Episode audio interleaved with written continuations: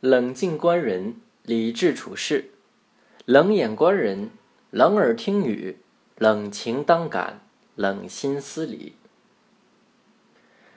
这段话的意思是说，冷静的观察他人，冷静的听他人说话，冷静的感受事物，冷静的进行思考。春秋时期，大教育家孔子有个学生叫曾参。在曾参的家乡，有一个与他同名同姓的人。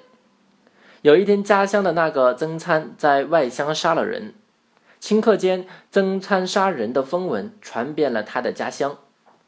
有个邻人把曾参杀人的消息告诉曾参的母亲，曾母听了邻人的话，不相信。没隔多久，又有一个人跑到曾参的母亲面前说：“曾参真的在外面杀了人。”曾参的母亲仍然不去理会。又过了一会儿，第三个报信的人跑来对曾母说：“现在外面议论纷纷，大家都说曾参的确杀了人。”曾母听到这里，心里害怕起来。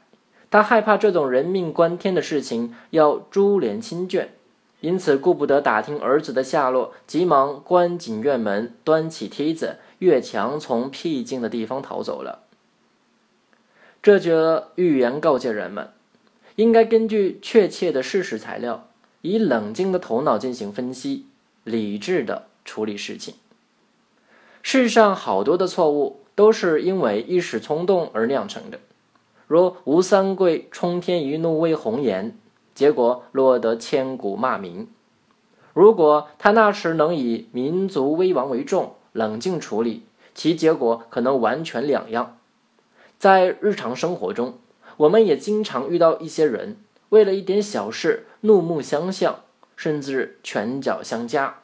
其实回头想想，却不值得。